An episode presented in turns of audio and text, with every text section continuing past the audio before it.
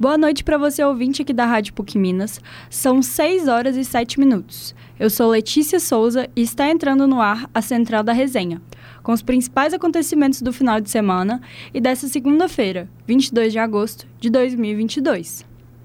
Um garoto de 8 anos cai em vala no interior do estado. Os últimos acontecimentos do mundo dos esportes com os resultados dos jogos de Atlético, Cruzeiro e América. As novidades do surf e do futsal feminino. Saiba quem é Tia Marli, as novidades sobre Demi Lovato em BH e a repercussão do falecimento da atriz Cláudia Jimenez. Aqui no São Gabriel, o termômetro marca 23 graus e vamos para a nossa resenha. A partir de hoje, no Jornal Nacional da TV Globo, começará uma série de entrevistas com os principais candidatos à presidência da República para as eleições deste ano. O entrevistado de hoje será o presidente e candidato à reeleição Jair Bolsonaro, do Partido Liberal. A partir de amanhã, vamos trazer todas as repercussões sobre essas entrevistas aqui na Central da Resenha. Além disso, hoje, os atingidos da tragédia de Mariana realizaram debate público na Assembleia Legislativa de Minas Gerais para cobrar participação das mineradoras no acordo. Com mais informações, Regina Moraes. Boa noite, Regina. Boa noite, Letícia. Boa noite a todos. Com a presença de autoridades e representantes dos atingidos, está sendo realizado hoje, durante todo o dia, na Assembleia Legislativa de Minas Gerais, um debate que tem o objetivo de discutir o novo acordo de reparação dos danos provocados pelo rompimento da barragem de Fundão em Mariana, na região central do estado. A iniciativa do evento é da deputada Beatriz Cerqueira, do PT, que também é membro titular da Comissão de Administração Pública. A própria deputada é quem está conduzindo a reunião desde as nove da manhã, que contou em sua abertura oficial com a participação do deputado federal Rogério Correia, do PT, da vereadora Gilza Santos, da Câmara Municipal de Governador Valadares, da indígena Meire Miniamá Puri, liderança da comunidade Oxô, Betilharo Puri, e representante do movimento de ressurgência Puri na bacia do Rio Doce, a moradora Mônica dos Santos, integrante da comissão de atingidos pela barragem do Fundão, além de representantes da Procuradoria-Geral da União, governos de Minas Gerais e Espírito Santo, Defensoria Pública e Ministério Público dos dois estados. Segundo a deputada, o principal objetivo desta mobilização é impedir o novo acordo de reparação de danos sem a participação popular. Por causa disso, o CNJ deu início a uma retomada de negociações com a Samarco, mineradora responsável pela tragédia de Mariana, e suas controladoras a Vale e a BHP Billiton. O governo de Minas Gerais defende uma reparação de pelo menos 126 bilhões de reais. Apesar do acordo firmado em 2016, que estabeleceu 42 programas de reparação, quase sete anos após a tragédia, são contabilizadas mais de 85 mil ações judiciais questionando as reparações dos prejuízos das cidades destruídas. Desde 2020, já foram realizadas mais de 250 reuniões entre as comunidades e as mineradoras. O rompimento da barragem de Fundão em Mariana ocorreu em 5 de novembro de 2015 e provocou 19 mortes imediatas. O Rio Doce recebeu 62 milhões de metros cúbicos de rejeitos de minério, prejudicando agricultores, pescadores, comunidades rurais e várias cidades de Minas Gerais e do Espírito Santo. Repórter Regina Moraes, ao vivo da Assembleia de Minas Gerais, da Assembleia Legislativa de Minas Gerais, para a Rádio PUC Minas. Um abraço, é com você, Letícia. Obrigada, Regina. E nesse último domingo, uma criança de apenas 8 anos sofreu um acidente fatal no interior mineiro. Quem explica o ocorrido é a Ana Paim. Boa noite, Ana. Boa noite, Letícia. Boa noite, queridos ouvintes. Pois é, Minas Gerais iniciou a semana com tragédia.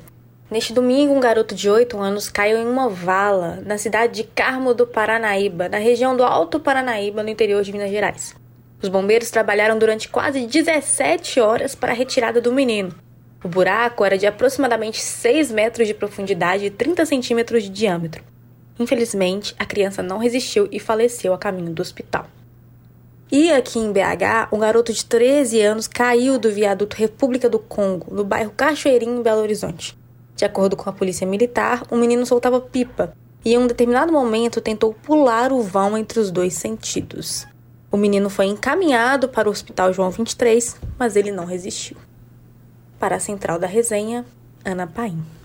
Obrigada, Ana. E nós temos uma notícia bem recente. Um tiroteio na Savassi assustou moradores e mobiliza policiais em BH.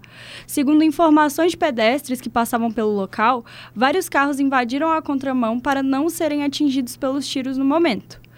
É, ele aconteceu na Avenida do Contorno, na Savassi, em frente ao Hotel Ibis e próximo ao Pátio Savassi. Ainda aguardamos novas informações. Mas bora falar sobre as novidades no âmbito cultural em BH? Quem tem as atualizações é a Verônica Lorena. Boa noite, Verônica. Boa noite, Letícia. Boa noite a todos aí que estão nos escutando. E vamos lá falar de coisa boa, coisa divertida.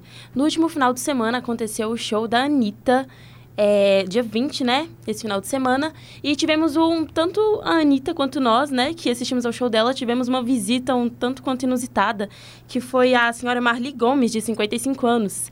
É uma fã da Anitta, né? Uma, senhora, uma senhorinha que subiu no palco lá e foi a atração do momento. A própria Anitta também gostou bastante, né? Até dançou com ela. É, e vamos falar também da cantora Demi Lovato, é, que foi uma assim, que ela foi de uma estética da raiva ao amor em Holy Fuck, no seu novo álbum, né? Uma vibe mais dark, mais trevosa. É um álbum, apesar de fazer bastante sucesso, ele foi um pouco mal visto em algumas regiões aí do mundo. O álbum foi banido das lojas family friendly lá nos Estados Unidos, devido à sua capa e título que fazem uma referência à Bíblia de uma forma um tanto quanto contraditória. Mas vale lembrar também que a Demi Lovato está aí para fazer o show dia 2 de setembro aqui em BH. Então, eu acho todo bom todo mundo aí correr, né, para garantir o seu ingresso. É, e aí vamos, né, para nossa última novidade aí no meio cultural, um pouco um pouquinho mais triste, que é o falecimento da atriz, humorista e atriz humorista, né, é Cláudia Maria Patitucci Jimenez. A artista ela faleceu no último fim de semana, né? Infelizmente, devido a uma insuficiência cardíaca. E vale lembrar também que ela iria fazer, marcar presença aí no na virada, na virada cultural, não, perdão, no Festival Cultural Sarará, que acontecerá aqui também em Belo Horizonte entre os dias 27 e 28 de agosto. Pois é, né? Uma grande perda aí para nós. Nossos mais sinceros sentimentos aqui da Central da Resenha para os familiares. É com você, Leti. Obrigada, Verônica. E bora falar um pouquinho sobre o mundo dos esportes, né? Tivemos várias novidades nesse final de semana. Com mais informações sobre esses últimos acontecimentos, Pedro dos Santos. Boa noite, Pedro. Boa noite, Leti. Boa noite, meninas da bancada. Boa noite a você que nos ouve e nos assiste aqui na Rádio PUC Minas, no YouTube do Lab SG.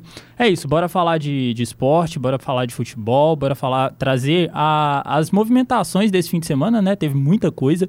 E, assim, começar trazendo um pouco do jogo do América. O América que empatou ontem à noite com o Atlético Paranaense por 1 a 1 lá na Arena da Baixada. Assim, foi.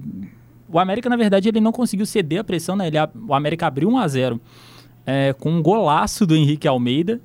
É, é, até semelhante, na verdade, não é nem semelhante, a gente pode dizer que foi a mesma coisa do gol do Pedro, é, também contra o Atlético Paranaense na quarta-feira pela Copa do Brasil, porque foi uma bicicleta, foi na mesma baliza, foi no mesmo canto e foi praticamente no mesmo lugar dentro da área, ali na. praticamente em cima da linha da pequena área, né? Então o América abriu o placar ali com o Henrique Almeida, mas acabou cedendo o empate.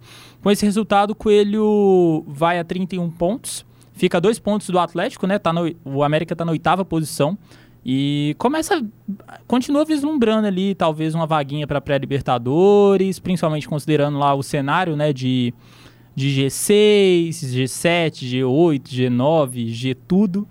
Então, vamos ter que aguardar, né, a situação do situação do América e como vão terminar as outras competições é, no final da temporada, Libertadores, Sul-Americana e Copa do Brasil.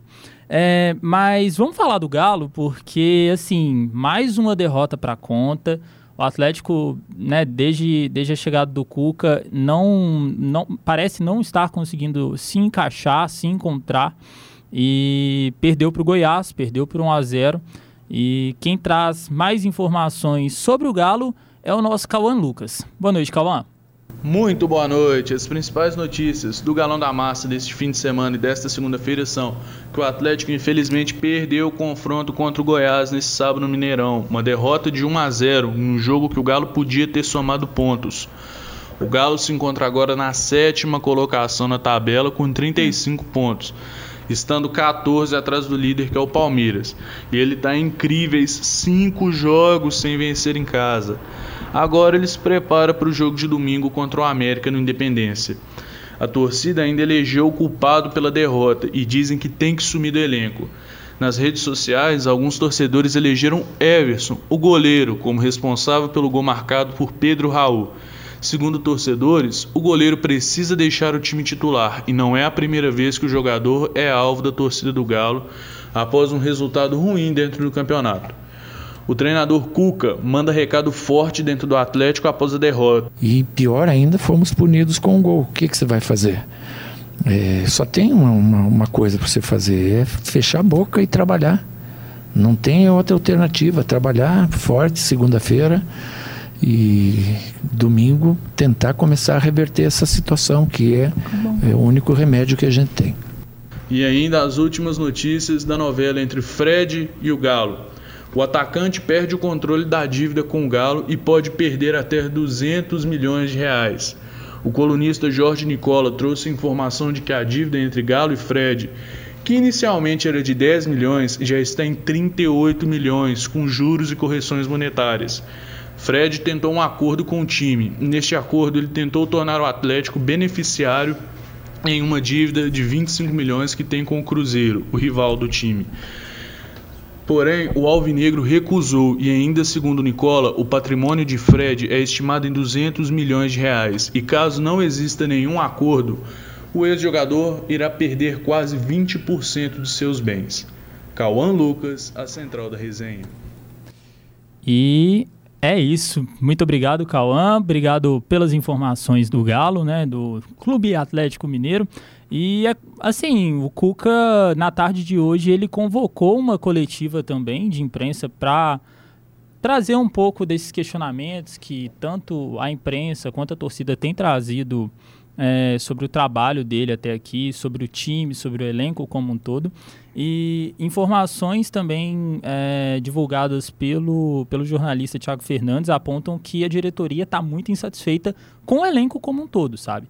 desde já não é de hoje, já é desde a época do Turco, a, a postura do elenco é, atleticano não tem agradado, não tem agradado a diretoria, então foi realizada também uma, uma reunião entre a alta cúpula alvinegra e os jogadores. É, sobre o Atlético, basicamente é isso, Leti. É, e tem pessoas que ainda achavam que o Cuca ia trazer todas aquelas glórias de volta, né? O problema do Atlético é mais embaixo. Pois é, parece que é uma situação que não dá para dizer se, se é, é, algo mais político, se é algo é, dentro da própria diretoria como um todo, mas a gente espera para ver como vai ser, o que, qual vai ser o desenrolar, até porque Ano que vem tem inauguração do estádio, tem toda, tem toda uma situação aí por trás. Então é, é realmente esperar para ver o que, que o, o que o Atlético vai, vai ter que tirar da cartola, vamos dizer assim, né? Para essas próximas temporadas. É, eu vou já passar direto para o Cruzeiro, que aí a gente inverte o lado da lagoa e depois fecha direitinho com a questão é, dos outros esportes.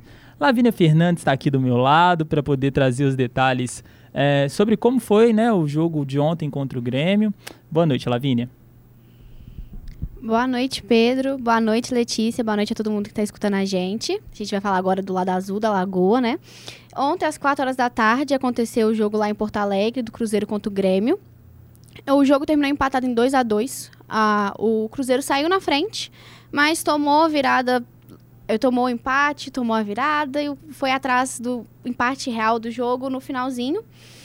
É, aconteceu muita coisa nesse jogo. O Luvanor fez um golaço no começo do primeiro tempo, aos 17 minutos, com um passe muito bom do Lucas Oliveira. Eles conseguiram infiltrar na defesa do Grêmio, que estava muito em cima deles, estavam é, estava preocupado, né? Eles estavam fechando muito, eles estavam é, olhando bastante o que estava acontecendo, mas Lucas Oliveira foi espetacular no que, na, no que ele enxergou ali e fez o passe para o Luvanor. Teve também o gol do Rafa Silva no final do segundo tempo. Mas o jogo, um jogo que era, era tipo assim, tava todo mundo esperando, o encontro de dois grandes times que sempre estavam na Série A, foi marcado por uma coisa horrível, que foi a briga na, na arquibancada geral do Grêmio contra é, dois, duas organizadas do Grêmio. Como eles falaram na transmissão, como se fosse como se eles não se importassem com o que estava acontecendo ali, como eles não se importassem com o jogo, com o time, o quanto aquilo ali prejudicaria o time. Lavínia, desculpa te cortar, eu tive que pegar outro microfone aqui pra gente ir conversando. É, assim, o, o, que corre também sobre essa, essa treta do Grêmio, da, das organizadas, é que foi por causa de posicionamento de faixa no setor ali Exatamente. das organizadas. Então, é, foi literalmente um, um motivo inútil, ridículo e lamentável a postura, né? Você via, eu acho que é, não só a postura das organizadas, mas o que mais me assustou e eu creio que todo mundo que viu foi a omissão, é, a postura totalmente frouxa e omissa da polícia militar ali, da brigada militar, melhor dizendo, do Rio Grande do Sul. Sim, totalmente. E, e é triste pensar, porque aquele é um setor onde tem muita criança, tem muita família. É o setor popular, né? E o que você vê ali é, tipo assim, na hora que começa a confusão e tudo mais, é os idosos, muita, tinha muita idosa ali se espremendo, a, bombeiros ajudando, tipo assim, é, os pais tirarem as crianças dali, descer do lado do muro. O povo pulando pelo túmulo. E, a, e, e, é o que eles falaram muito nas redes sociais, que se fosse aqui em Minas, a polícia nunca deixaria chegar naquele ponto. Não mesmo. Não é que é uma coisa certa, mas ajudaria e, resolve, e, e resolveria ali na hora.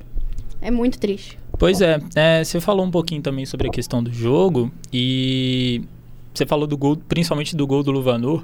Assim, o gol do Luvanor foi. É, você dá para ver que o Oliveira, ele, ele não dá para entender o que, que ele arrumou, porque ele, ele rompe, é, ele rompeu a linha, encontrou um, um mínimo espaço, enfiou a bola, deu o passe pro Luvanor, Luvanor cara a cara com o Breno, não desperdiçou. Mas o Cruzeiro, eu, é algo que eu tenho dito muito nas últimas semanas. O Cruzeiro tá, tá com aquela sorte, sabe? Eu acho que eu, eu já disse alguns programas por atrás, Let, se você, eu creio que você também concorde que o Cruzeiro está muito com aquela sorte de campeão, sabe? É, no, no, caso do, do pro Cruzeirense é, é, a sorte do acesso, né? Já que o pro Cruzeirense eu acho que é, o título é mais o, mais o acesso do que necessariamente ser campeão ou terminar em primeiro, a né? sorte do líder, né? É, basicamente.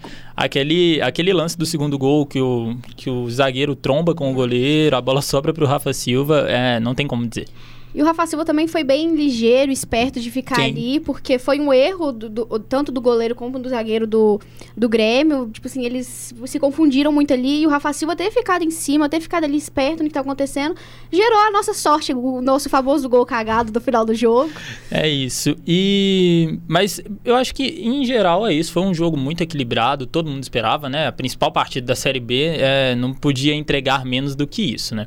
Mas teve a situação do Pesolano também também. Como que foi, Lavínia? Então, é, o jogo foi esperado pelos torcedores, pelos cruzeirenses, mas a expulsão do Pesolano, o cartão amarelo que ninguém viu, que ninguém sabe de onde veio, aos 33 minutos do primeiro tempo, é uma coisa de, de, de, de se indignar. Tanto, tipo assim, para quem gosta, acompanha o futebol, tanto por torcedor. Foi, é, foi o Pesolano foi expulso no, no aos 25 minutos do segundo tempo, tomou um cartão vermelho, um amarelo seguido do vermelho, ninguém tinha entendido o porquê ele tinha sido expulso. Na súmula depois do jogo, mostrou que ele, aos 33 minutos do primeiro tempo, ele tinha tomado um cartão amarelo por reclamação. É... Pesolano tem sido, sim, perseguido marcado, pelos... Né? Marcado, perseguido pelos árbitros, desde, tipo assim, o, o dos dois meses atrás, sim. assim. E no segundo tempo, né, aos 25, é, é, o, na súmula consta que o segundo cartão amarelo seguido do vermelho foi por, é, detalhe, é, por persistir em, em, protestar de maneira exaltada contra as decisões da arbitragem com gestos socando o ar seguidamente. Perdão. É, vale lembrar também, Lavínia, que nessa quarta-feira o Pesolano vai ser julgado aí por duas expulsões. Então, mais uma expulsão aí. E ele tá previsto com. Se ele tomar a pena máxima nessa quarta-feira, ele pode ficar 12 jogos. Não, é, sim. E, e E faltam 13, né? Ele ficaria- Exatamente.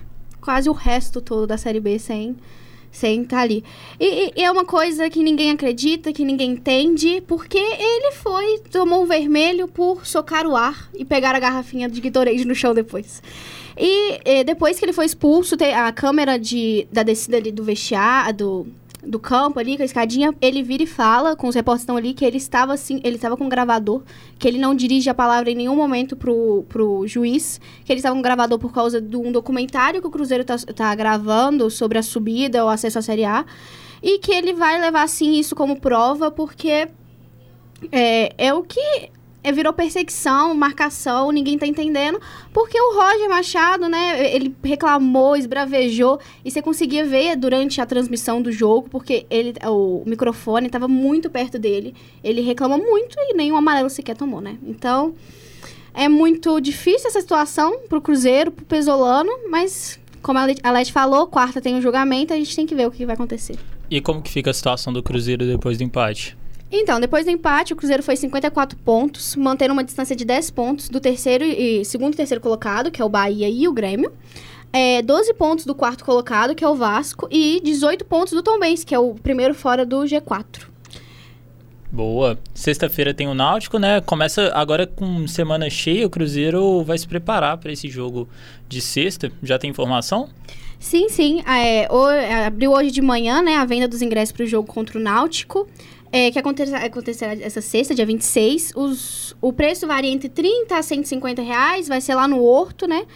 E os sócios têm prioridade de venda para a venda geral e o restante das é, de todo mundo vai abrir quarta-feira às 4 horas da tarde, os ingressos. Boa, eu acho que é isso, Letícia. É, você tem algum destaque para trazer também sobre a situação do Cruzeiro? O que você achou do jogo? Ah, vocês resumiram muito bem, assim. Acredito que hoje se incomodam com a situação do cabuloso, né? Não. Estavam tão felizes durante esses anos, assim, que os- o Cruzeiro estava lutando diversas vezes. Mais perto da C do que da A, né? Mais perto da C do que da mais perto do que da C do que da A. Tava muito confortável, né, para os demais times, para a arbitragem, principalmente. E querendo ou não, gente, o Cruzeiro incomoda. Então, acontece. Quem incomoda, infelizmente, toma injustiça. Boa, Letícia. É, agora, acho que é isso em relação ao Cruzeiro, Lavínia. Sim, sim, acho que esse foi um, um panorama legalzão do, da, da pós, do pós, né, do jogo. E, um geral, tipo assim, resumido da semana, do que vai acontecer, né? Durante a semana a gente traz mais coisa. Coisa boa, então. Obrigado, Lavínia. É, Olete, é, no mais, é, trazer. Tem alguns outros destaques também pra gente trazer. Eu, eu convido também vocês para deixar a opinião de vocês também. É, primeiro vamos falar só bem resumidas. re- é, bem resumidamente sobre a situação do surf, né? Sexta-feira o Rainer trouxe é, trouxe que já tá a etapa lá de TA no Tahiti estava rolando. Ela na verdade era para ter sido encerrada no meio da semana, só que por conta das condições climáticas ela só terminou na sexta-feira à noite, né? No caso à tarde, dependendo do fuso horário lá do Tahiti.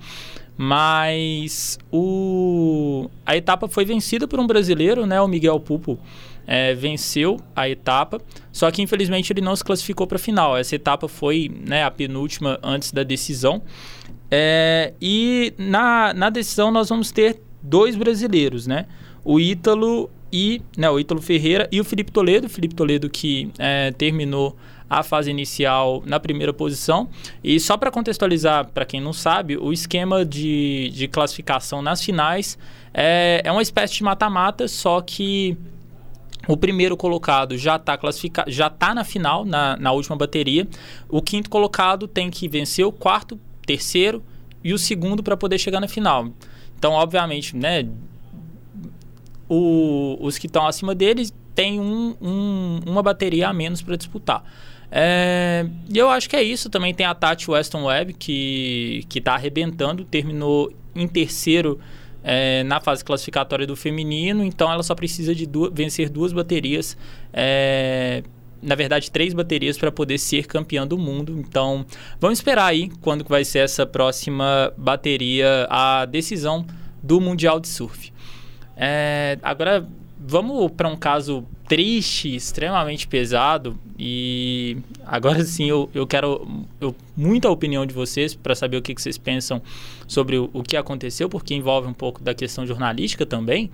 É, na última sexta-feira, a Pietra Pietra Medeiros, de apenas 20 anos, ela era jogadora do do Sorocaba, do Sorocaba não, é porque o patrocinador é o mesmo, na verdade, ela jogava no Tabuão da Serra, que é o que é patrocinado pela mesma empresa do Sorocaba, do masculino, né?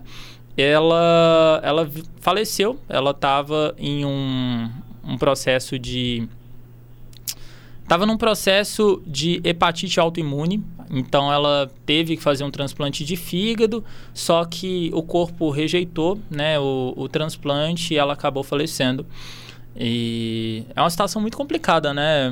Uma menina de 20 anos, assim, eu acho que nós quatro aqui temos praticamente a mesma idade, né? 20, 21, 22, 19, praticamente a mesma faixa.